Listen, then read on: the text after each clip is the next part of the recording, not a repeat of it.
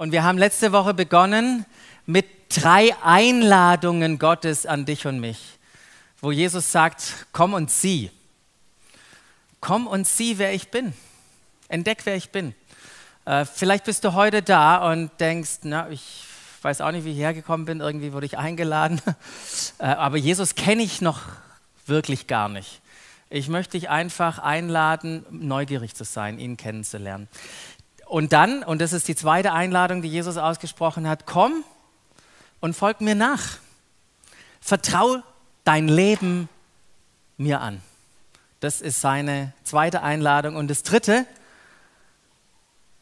war, komm und arbeite mit mir. Sei davon überzeugt, dass ich mit dir dort, wo ich dich hingestellt habe, was Großartiges vorhabe. Sondern vielleicht bist du jetzt an dem Punkt angekommen, das erst, die ersten zwei, da konnte ich noch mitgehen, aber Jesus und meine Arbeit, interessiert sich Gott überhaupt für das, wo ich in meinem Alltag unterwegs bin? Und vielleicht, wenn es um Arbeit und Jesus, um Glauben geht, vielleicht stehst du dann da und sagst, warum arbeite ich überhaupt? Mal darüber nachzudenken. Und bevor ich inhaltlich heute mit euch morgen ein paar paar große Themen bewegen möchte, möchte ich eine Minute anhalten. Und die Aufmerksamkeit zu den zwei Zetteln äh, und dem Stift, wenn ihr irgendwas gemerkt habt, was heute Morgen unbequem ist, das ist der Stift, äh, den ich auf euren äh, Platz habe legen lassen. Und da sind einfach zwei Zettel drauf. Und du darfst gerne den gelben nehmen, weil wir hier heute in Gelb unterwegs sind. Und dir kurze Zeit mal Gedanken machen über diese zwei Fragen. Ganz kurz nur. Warum arbeitest du? Ganz kurz, schreib mal auf, warum arbeitest du? Und wie sieht Jesus deine Arbeit?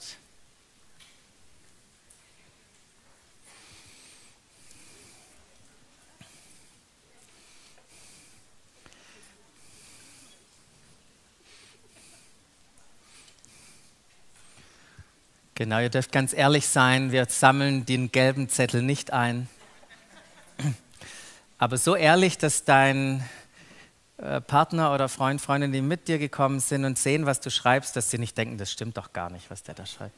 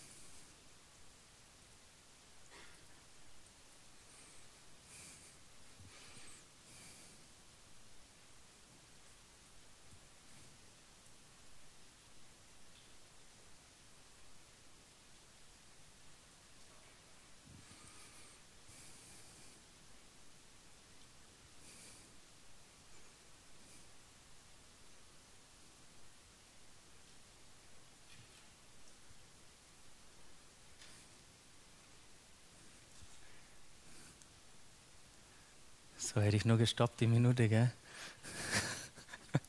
die ist vorbei. Minute vorbei, bitte den Stift weglegen. Die gelben Zettel vorne an die Kante, sie werden jetzt eingeladen. Nein, werden sie nicht. Glauben erleben am Arbeitsplatz ist so viel mehr, als sich die Frage zu stellen, wie kann ich dort an meinem Arbeitsplatz mit meinen Kollegen über meinen Glauben reden.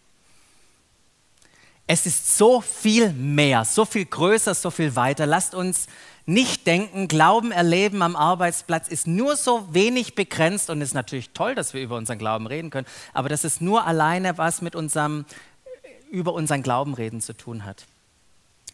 Es Ist viel größer und viel weiter und Glauben erleben am Arbeitsplatz fängt tatsächlich bei dir und mir persönlich an. Es geht um unser Bild und, und um unsere Perspektive von unserer Arbeit, um unsere tiefen Überzeugungen und Einstellungen, die wir haben, das, was wir über Arbeit ähm, denken. Es geht darum, die Arbeit so zu sehen, wie Jesus sie sieht. Darum geht es mir heute Morgen. Ähm, und Jesus lädt dich dazu ein, sieh die Arbeit wie ich. Sieh die Arbeit, wie ich es tue. Und äh, das ist tatsächlich äh, nicht nur so ein Wupp, und jetzt sehe ich so, wie er sie sieht, sondern wir dürfen tatsächlich in, dieses, in seine Perspektive von Arbeit hineinwachsen. Meine Beobachtung ist, dass nicht viele Christen ein tiefes Verständnis von Gottes Perspektive von Arbeit haben. Kann sich selber mal fragen, wie weit das ist. Und was ich auch beobachte, ist, dass Menschen grundsätzlich ein gespaltenes Verhältnis zur Arbeit besitzen. Woran mache ich das fest? Ich habe eine Bertelsmann-Studie beispielsweise gefunden, da heißt es, 55 Prozent der Menschen würden aufhören, äh, nee, warte mal, 55 der Menschen würden, ähm, würden nur 55 Prozent, soll jetzt also nochmal auf Null setzen, nur 55 Prozent der Menschen würden weiterarbeiten, wenn sie einen hohen Geldgewinn hätten. 19 Prozent würden sofort aufhören und 26 Prozent haben gesagt, ich weiß noch nicht, ob ich dann weiterarbeiten würde. Was ich auch interessant finde, ist, dass zahlreiche Menschen sagen, wenn sie einen hohen Geldgewinn hätten, dann würden sie ihren Job wechseln, weil der macht nicht gerade so viel Freude. Ähm, das ist die eine Entdeckung. Die andere Entdeckung, was ich äh, habe und was ich mache tatsächlich, ist, dass Menschen immer weniger arbeiten wollen. Also 40-Stunden-Woche, das will keiner von uns. Ich habe auch selten äh, in der letzten Zeit jemanden getroffen, der sagt, Mensch, ich würde gern mehr arbeiten. Wollen alle weniger arbeiten. Ähm, und ein großes Problem, was ich auch feststelle, ist, dass Menschen ihre Arbeit nur mit sich selber verbinden können, aber es nichts Größeres gibt, kein größeres Ziel, nicht eine größere Bestimmung, mit der sie ihre Arbeit verbinden. Und wenn wir auch über uns als Nachfolger von Jesus sprechen, wir haben auch Schwierigkeiten damit, unseren Glauben den wir sonntags so feiern, wenn wir zusammenkommen und dann unseren Alltag am Montag unter der Woche wirklich miteinander zu verknüpfen. Ja, die Mehrheit der Christen, die gehen zwar montags in die Arbeit, aber irgendwie, irgendwie finden wir Gott da nicht. Manchmal sind wir auch nicht davon überzeugt, dass er mitgegangen ist ähm, in die Arbeit. Wir, wir schaffen es nicht zu verknüpfen ähm, und verstehen auch nicht, dass in großer oder oft das Arbeit wirklich Gottes Interesse ist, dass er große Interesse an unserer Arbeit hat. Und wisst ihr was? Es steht was wirklich Großes auf dem Spiel. Es steht was Riesiges auf dem Spiel. Und das in einem Wort zu sagen, was auf dem Spiel steht, das ist Anbetung. Und jetzt denkst du, hä?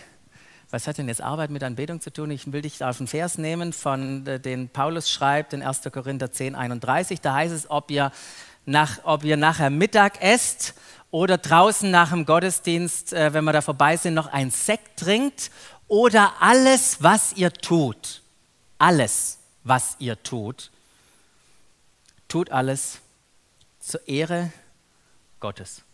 Tut alles zur Ehre Gottes. Und wenn du fragst, in welcher Gemeinde bist du gerade gelandet, die komischen Namen hat Doxadeo, finden wir tatsächlich öfters in der, in der Bibel, auch wenn ich da jetzt lateinisch ein Wort da reingeschmuggelt habe. Genau, alles, was wir tun, alles, was wir tun, grob gerechnet kann man ja sagen, ein Drittel deiner Zeit arbeitest du so ungefähr, ein Drittel deiner Zeit schläfst du oder verschläfst du, je nachdem, wie man das sieht. Und alles sonst, was du machst, passt ins andere Drittel. Wenn ich also nicht meine Arbeit mit Gottes Bestimmung, mit seiner Perspektive verknüpfen kann, dann, dann verpasse ich es, die Hälfte meiner wachen Zeit Gott zu ehren, zu preisen und anzubeten. Okay, ihr seid noch nicht so begeistert. Ich fand das einen gigantischen Gedanken. Ähm, und diese Aufteilung von, von Glauben und Arbeit, ja, und ich rede jetzt zu dem neben dir, nicht zu dir natürlich, ähm, die kommt tatsächlich äh, von, einem, von einem falschen Weltbild, das wir haben, und von einem verkürzten Evangelium. Ach, das Buch finde ich so cool, oder? Habt ihr es gesehen? Sein Wort und meine Welt. Hammerbuch. Wer hat es mitgebracht? Mal gucken. Steht ein Name drin, sonst gehört es dem Finder. Nein. Also sein Wort und meine Welt. Und das Problem, beziehungsweise hier steht Gottes Geschichte drin. Gottes Geschichte mit dir und mir, mit seinen Menschen, mit dieser Welt. Und das Problem ist, wenn wir ähm, vorne ein bisschen was wegnehmen und hinten ein bisschen was wegnehmen und die Geschichte beschneiden, ähm, dann landen wir nur noch bei zwei Kapiteln, wenn man das zusammenfasst. Bei den zwei Kapiteln Sündenfall und Erlösung. Doch wenn ihr hier in dieses Buch reinschaut, dann gibt es gute Nachrichten, weil dieses Buch könnte man auch in vier Kapitel einteilen. Oder letztendlich sind es vier Kapitel drin. Und das sind die folgenden äh, Kapitel, dass es das eine Schöpfung gibt, dann, dass es zum Sündenfall kam, dann, dass Gott Erlösung geschaffen hat und einem riesigen Wiederherstellungsprozess äh, das Ganze sich gerade befindet. Und dieses Buch, ähm, da steckt übrigens Evangelium drin, die gute Nachricht, die hat Einfluss auf auch die Art und Weise, wie wir arbeiten. Und ich hoffe, dass es eine Art, äh, einen Einfluss hat auf die Art und Weise, wie du und ich auch arbeiten. Ähm, und jedes Kapitel, das ihr hier seht, das gibt uns eine bestimmte Perspektive auf unsere Arbeit. Ja? Jedes Kapitel gibt uns eine bestimmte Perspektive auf unsere Arbeit und ich möchte jetzt mit euch auf eine kleine Reise gehen und gucken, wie passt Arbeit in jedes einzelne dieser Kapitel mit hinein. Und wir beginnen natürlich bei der Schöpfung. Und die Schöpfung, was gibt sie uns? Sie gibt uns die richtige Perspektive von Arbeit. Was ist die richtige Perspektive von Arbeit? In der Schöpfung, da heißt es ähm, ziemlich am Anfang irgendwann, da formte, das übrigens hat was mit Arbeiten zu tun, Gott, der Herr, den Menschen aus Staub von der Erde und ein paar Verse weiter heißt es, und Gott der Herr nahm den Menschen und setzte ihn in den Garten Eden, dass er ihn bearbeite oder bebaute und bewahrte. Das, was wir hier an, an, äh, in 1. Mose aufgeschrieben ist, ist übrigens für die Israeliten aufgeschrieben in der Tora, die sich immer wieder in richtig beschissenen Situationen äh, wiedergefunden haben, zum Beispiel in Ägypten. Und wir sollen jetzt diese Arbeit umarmen und uns darüber freuen, dass wir hier Steine hauen müssen und als Sklaven dienen müssen und dass, dass unsere Arbeit und wir selber nichts wert sind. Da haben sie sich wiedergefunden. Und die Schöpfung spricht da hinein. Und wenn wir weiter auch gucken, wie die Israeliten dann zur Zeit von Jesu äh, kulturell umgeben waren, da gab es ja diese griechisch-römische Kultur, wo sie sich wiedergefunden haben. Und wisst ihr, was die Griechen waren? Die Griechen waren Dualisten. Die Griechen haben gesagt, das, was hier äh, geistlich funktioniert oder alles, was mit dem Geist zu tun hat, ist gut und alles, was so körperlich ist, das ist alles, ist alles schlecht. Und äh, zur Folge auch das, was alles im geistigen Bereich geschaffen wird und dein Denken und Philosophieren und was weiß ich, das ist Gott wohlgefällig und das, was du da mit deinem Körper machst, das ist alles erniedrigend und auch sündhaft und so weiter. Das war so mehr oder weniger das Denken, so dass einer der, der Philosophen, tatsächlich auch schreibt, Cicero, habt ihr vielleicht mal gehört den Namen, äh, der schreibt, wer seine Arbeitskraft für Geld hergibt, verkauft sich selbst und stellt sich in den Rang eines Sklavens. Na, der konnte gut reden, der hat ein gutes Leben in Rom gehabt. Ähm, aber so war diese Perspektive, das war die Prägung von Arbeit. Und genau in diesem Kontext kommt Paulus um die Ecke. Und wisst ihr, was Paulus raushaut?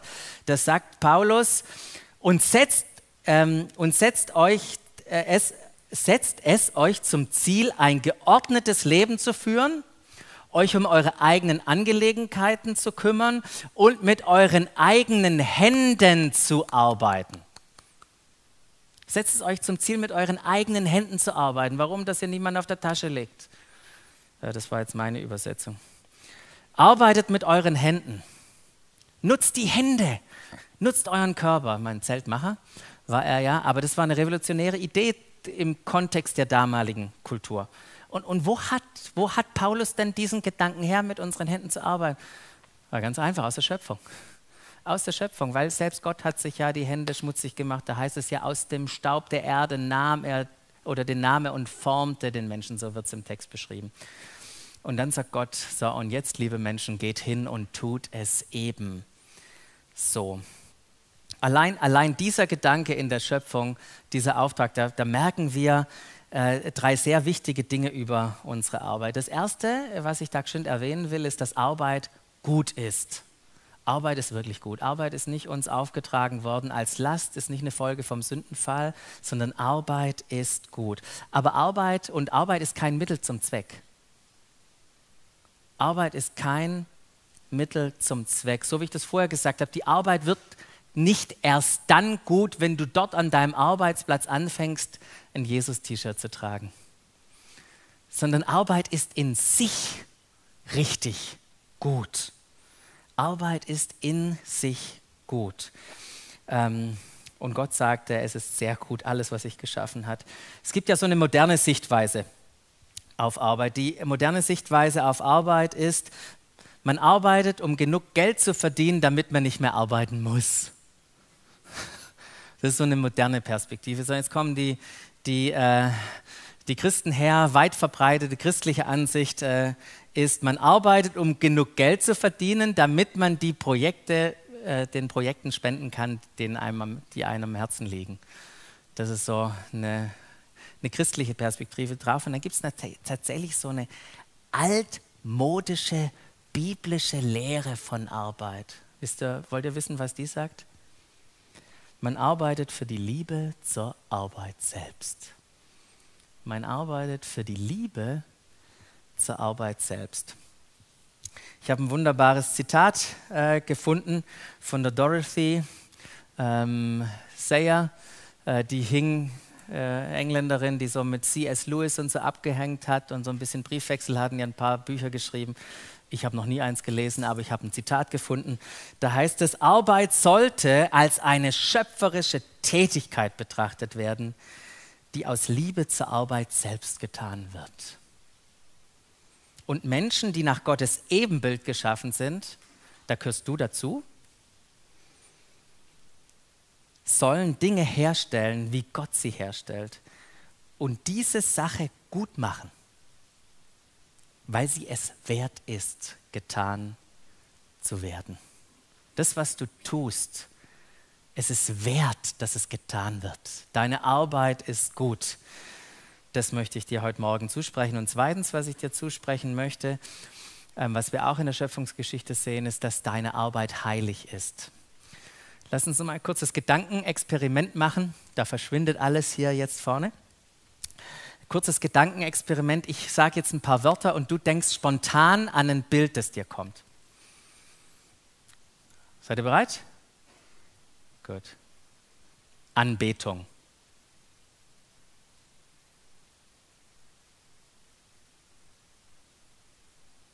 Nummer zwei. Arbeit.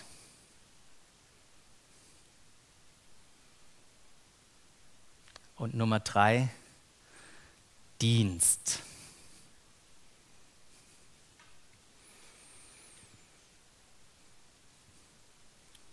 Und es ist ganz interessant, als ich jetzt diese drei äh, Wörter gesagt habe, da stecken ja irgendwie so für uns gefühlt drei Konzepte dahinter, die irgendwie ein eigenes Wort haben. Ähm, und ich weiß nicht, was ihr gesehen habt. Ihr könntet bei Anbetung möglicherweise gesehen haben, sonntags, wir sind hier zusammen.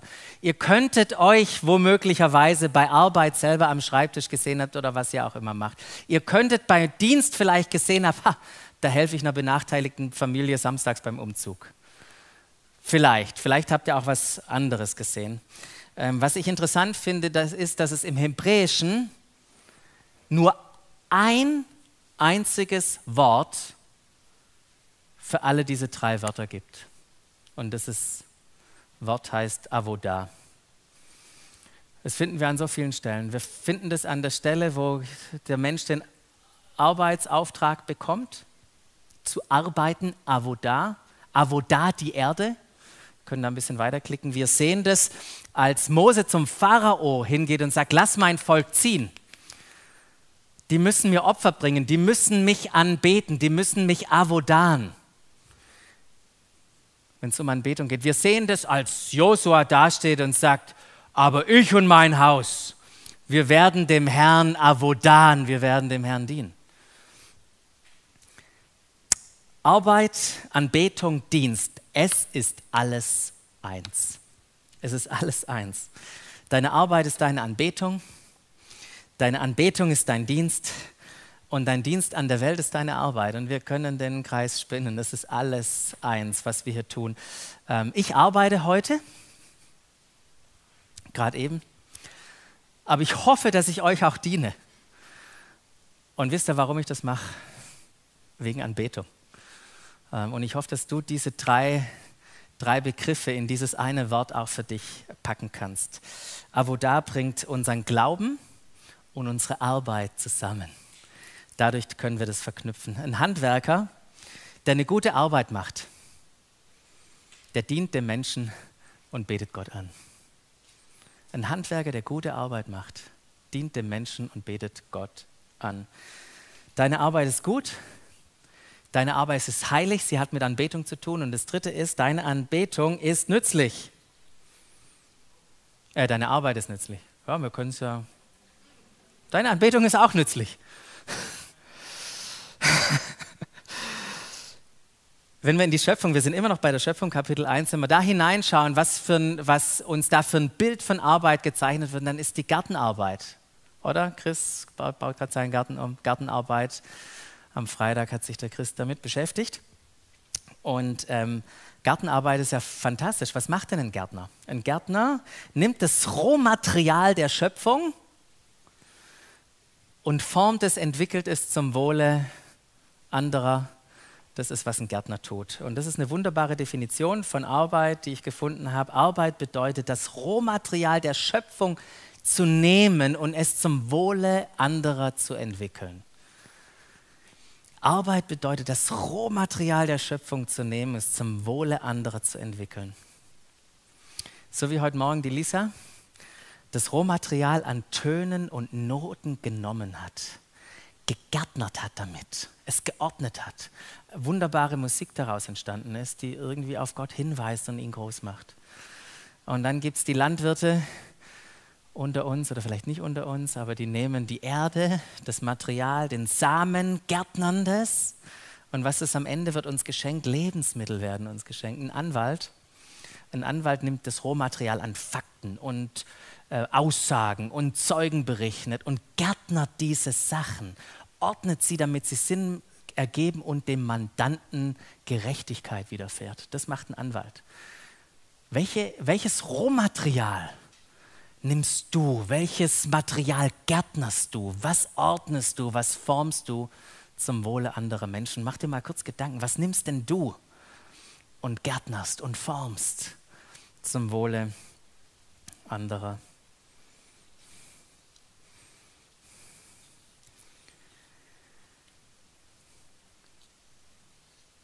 Und stell dir mal vor, wir würden alle aufhören damit. Keiner würde mehr arbeiten. Können Sie sich das vorstellen? Keiner mehr arbeitet? Es wäre Chaos. Es wäre absolutes Chaos. Der Unterschied zwischen Chaos und Kultur ist Arbeit. Das ist der Unterschied.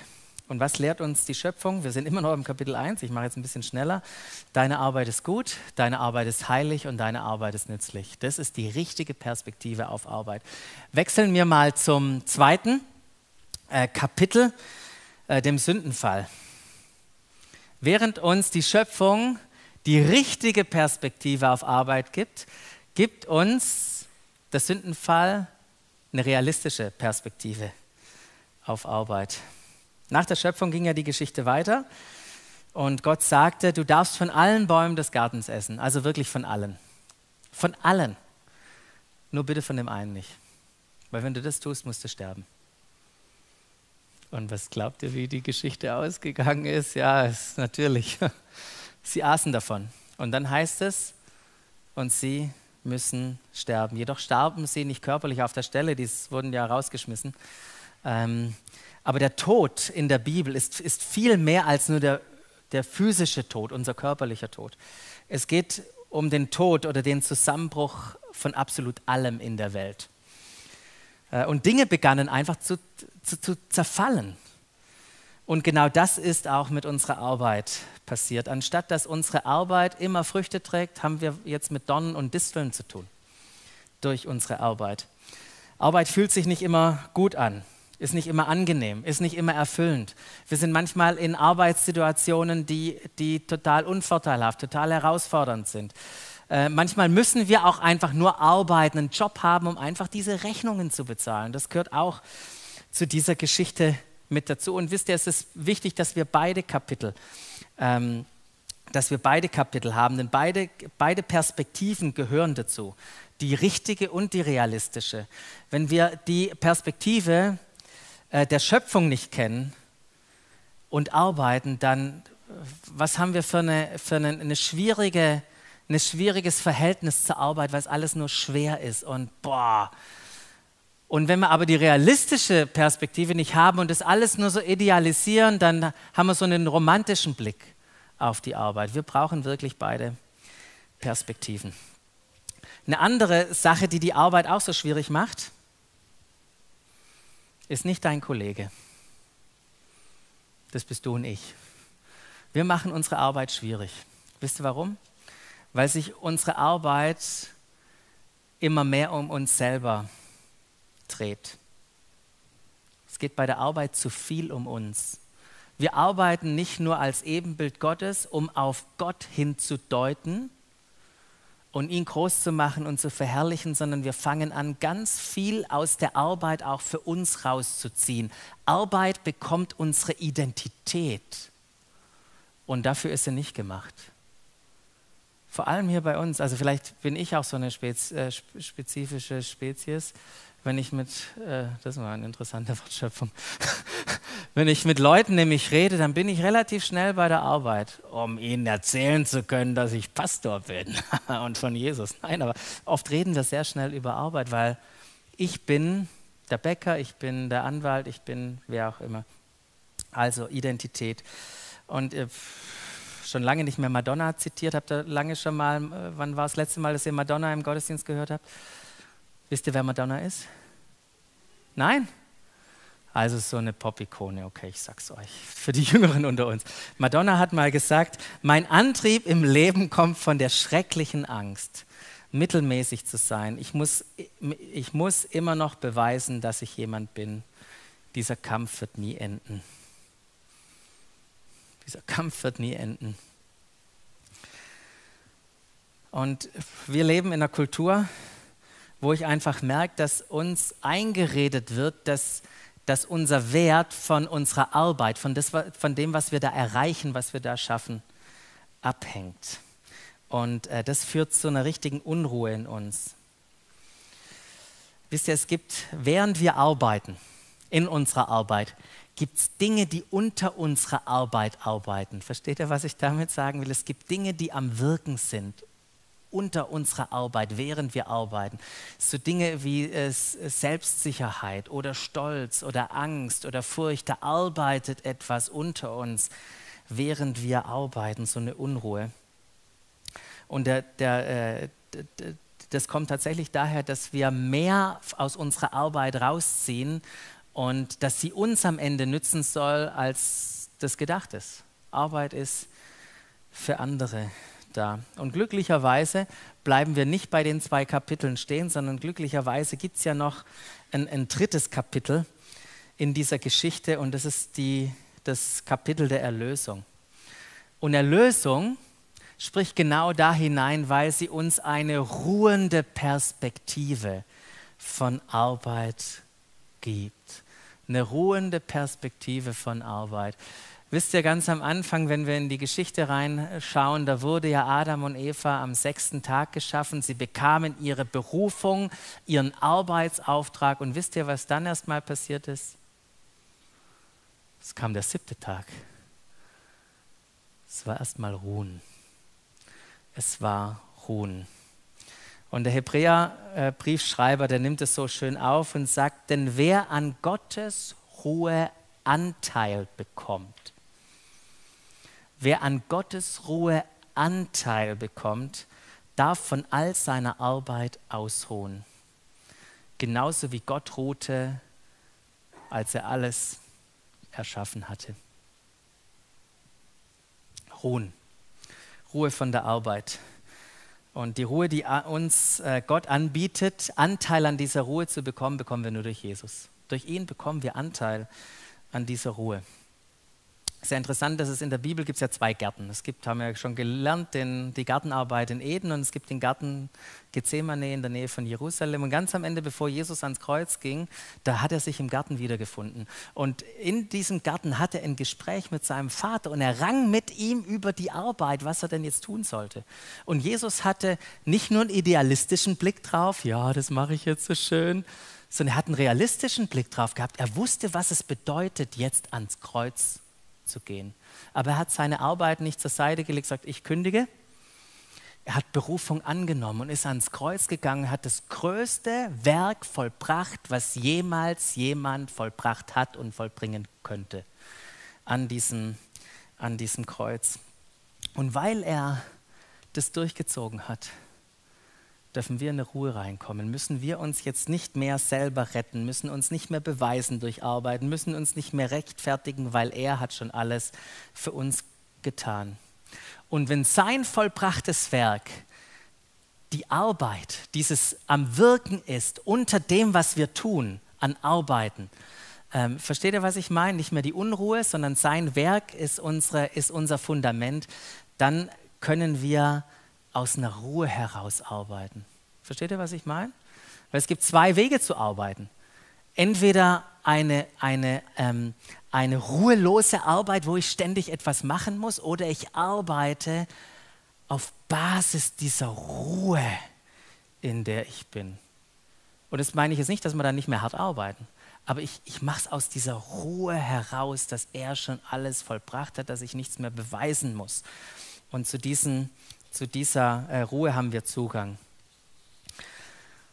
Und dann, als ob die Geschichte nicht, noch also nicht äh, schon schön genug wäre, gibt es tatsächlich noch ein viertes Kapitel. Ein viertes Kapitel, das Wiederherstellung äh, lautet. Und dieses Kapitel, das darf unsere Arbeit, das darf deine Arbeit heute zutiefst prägen. Das ist ein eine richtungsweisende Perspektive, und dann hätte ich meine erst gehabt, aber ich mache es für euch ähm, einfacher hier, die ewige Perspektive. Dieses Kapitel der Bibel oder von Gottes Geschichte gibt uns eine ewige Perspektive auf unsere Arbeit.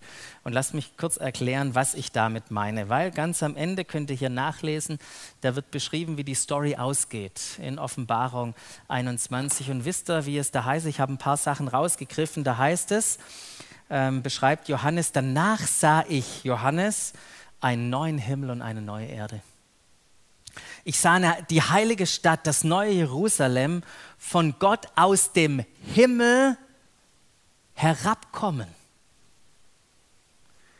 Und vom Thron her hörte ich eine mächtige Stimme rufen von da oben, seht die Wohnung Gottes jetzt hier bei den Menschen. Und darauf sagte der, der auf dem Thron saß, und das ist äh, logischerweise Jesus, seht, ich mache alles neu. Und wenn wir in den, das letzte Kapitel dieser Geschichte hineingucken, dann geht es nicht um eine Flucht aus der Welt, sondern ein, um eine Wiederherstellung dieser Welt. Es geht nicht darum, dass wir im Himmel alles Neues sehen. Es geht darum, dass, auf der Erde, dass wir auf der Erde alles neu sehen, wie es im Himmel ist ist. Und der neue Himmel und die neue Erde sind die Vollendung des Reiches Gottes, die mit der Auferstehung von Jesus hier unter uns begonnen hat. Und jetzt fragst du dich, boah, das ist ja alles schön, Basti, was du uns da an, an Bildern zeigst, was irgendwie eines Tages passieren wird, aber was hat das denn bitteschön mit meiner Arbeit zu tun? Mit dem Müll raustragen und dem Patienten versorgen und dem am Computer sitzen und den Kindern zum zehnten Mal beibringen, dass 5 plus 5 nicht 11 ist oder wie auch immer, wo ihr euch Arznei ausgeben. Jetzt gucke ich gerade, wo ihr überall ja, Versicherungen verkaufen. Eieiei. Wir brauchen auch das. Also, ich gucke mich mal rum, wer hier alles arbeitet. Genau. Was hat das mit deiner Arbeit heute zu tun? Und es gibt zahlreiche Bibelstellen, die uns den Zusammenhang aufzeigen zwischen unserem jetzigen Leben und diesem kommenden Tag. Es gibt mehrere Stellen, die uns vermitteln, dass das, was wir heute tun, das, was du heute und morgen und übermorgen tun wirst, dass es einen Weg findet in die Ewigkeit, dass es von ewiger Bedeutung ist. Und ähm, und Paulus schreibt es auch, äh, Petrus schreibt es so schön in seinem Brief, äh, zweiten Petrusbrief, da schreibt er über die Erneuerung dieser Welt und dass Jesus wiederkommt und dann sagt er zum Schluss, was für ein Ansporn muss das sein? Was für ein Ansporn muss dieses letzte Kapitel, dieses Wissen um Wiederherstellung sein für euch? Ein heiliges Leben zu führen, das Gott gefällt. Lebt in dieser Erwartung auf diesen großen Tag hin. den Gott her, her, heraufführen wird. Tut das eure dazu. Wir können was dazu tun, wir können was dazulegen, dass er bald kommen kann. Und wenn Jesus wiederkommt, und dann sind wir nicht bei Petrus, sondern von Paulus, dann schreibt er am Ende des ersten Korintherbriefs 15, sagt er, dass eure Arbeit, eure Arbeit wird nicht vergeblich sein. Auch wenn es schwer ist, auch wenn es ein Platz ist, wo ihr vielleicht nicht gerade sein wollt. Aber eure Arbeit wird nicht vergeblich sein. Es gibt ein gigantisches Buch von dem Bischof N.T. Wright und da beschreibt er das wunderbar. Hört euch das mal an, was er da schreibt. Da sagt er, was du im Herrn tust, ist nicht vergeblich. Du ölst nicht die Räder eines Wagens, der in Kürze eine Steilküste hinunterstürzen wird. Du restaurierst kein großartiges Gemälde, das in Kürze ins Feuer geworfen wird. Du pflanzt keine Rosen in einem Garten, der in Kürze in einen Bauplatz verwandelt wird. Du bist dabei, und jetzt sagt er, schreibt er, so seltsam es auch zu sein scheint, fast so schwer zu glauben wie der Auferstehung. Du bist dabei, etwas zu bewerkstelligen, was zu gegebener Zeit Teil der neuen Welt Gottes werden wird. Jede Tat der Liebe, der Dankbarkeit und der Freundlichkeit, jedes Werk der Musik, inspiriert von der Liebe Gottes und von der Freude an der Schön Schönheit seiner Schöpfung. Jede Minute, die, du damit die damit verbracht wurde, einem behinderten Kind Lesen oder Laufen beizubringen. Jede Tat der Pflege und des Ausziehens, des Trostes und der Unterstützung von Mitmenschen oder anderen Mitgeschöpfen und, je, und natürlich jedes Gebet und so weiter. Alle diese Dinge werden durch die Auferstehungskraft Gottes ihren Weg in die neue Schöpfung finden, die Gott eines Tages aufrichten wird. Ist das nicht der Hammer? Alles, was wir tun, aus der richtigen Motivation heraus wird seinen Weg finden in die Ewigkeit. Und dann äh, nimmt uns der N.T. Wright noch mit hinein, indem er uns ein wunderbares Bild malt in einem seiner Bücher, welches uns hilft, auch für diese Perspektive auf Arbeit und erinnert uns, dass wir nicht diejenigen sind, die das Reich Gottes bauen, aber wir bauen für das Reich Gottes. Und er erklärt es so mit dem Unterschied zwischen einem Steinmetz und einem Baumeister. Stell dir mal vor, da gibt es ein, ein, unglaubliches Werk. Ich war in Barcelona, da gibt es eine unglaubliche Kathedrale. Und wie wurde die gebaut? Die wird ja noch gebaut, aber wie wurde auch da unsere Stiftskirche gebaut? Wie wurde die gebaut? Durch einen Baumeister wurde die gebaut und ganz vielen Steinmetzen. Und jeder Steinmetz, der hat da seinen Teil dazu beigetragen. Äh, jeder Steinmetz behaut ja seine einzelnen Steine die bauen nicht diese Kirche oder diese Kathedrale, aber sie bauen dafür. Weil zu einem bestimmten Zeitpunkt kommt der Baumeister vorbei und holt die Steine ab.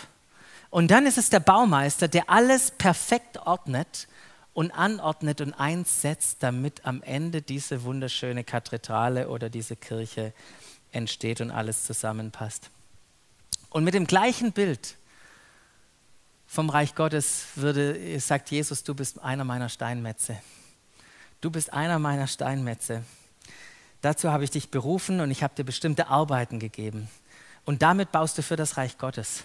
Denn eines Tages wird unser Oberbaumeister, unser König Jesus vorbeikommen. Die ganzen ähm, Steine, die wir behauen haben, wird er ein, ein, einsammeln und zu was Großem machen. Alles, was wir getan haben, inspiriert von der Liebe Gottes, wird er am Ende verwenden. Und wie die Steinmetze werden wir dann irgendwann all das sehen dürfen. Wie Sie die Kathedrale gesehen haben, werden wir irgendwann die neue Erde und den neuen Himmel sehen dürfen. Und dann werden wir gucken können und sagen, wow, ich erkenne ihn. Das ist mein Stein. Das ist mein Leben, das ist meine Berufung, das ist meine Arbeit. Das ist, als ich damals aus der richtigen Motivation, aus der Liebe angetrieben, angetrieben diesem Kind, diesem Menschen gedient habe, das und das vollbracht. Denn wir sagen, irgendwann werden wir da staunen stehen und sagen, wow, wie schön ist das. Das ist unsere ewige Perspektive. von Arbeit. Das ist unsere Hoffnung, die wir haben dürfen und mit der wir leben dürfen. Das ist die Perspektive, die Gott uns schenkt in seiner Geschichte. Wir legen nochmal das Bild auf. Ähm, das sind die Perspektiven von, von Arbeit. Das ist, wie Jesus Arbeit sieht.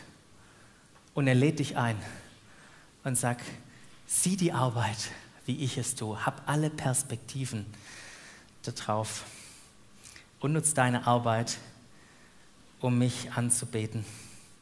Weil wenn wir arbeiten aus dieser Perspektive, dann werden wir Gott groß machen. Wir werden ihn ehren, wir werden ihn arbeiten durch alles, was wir tun.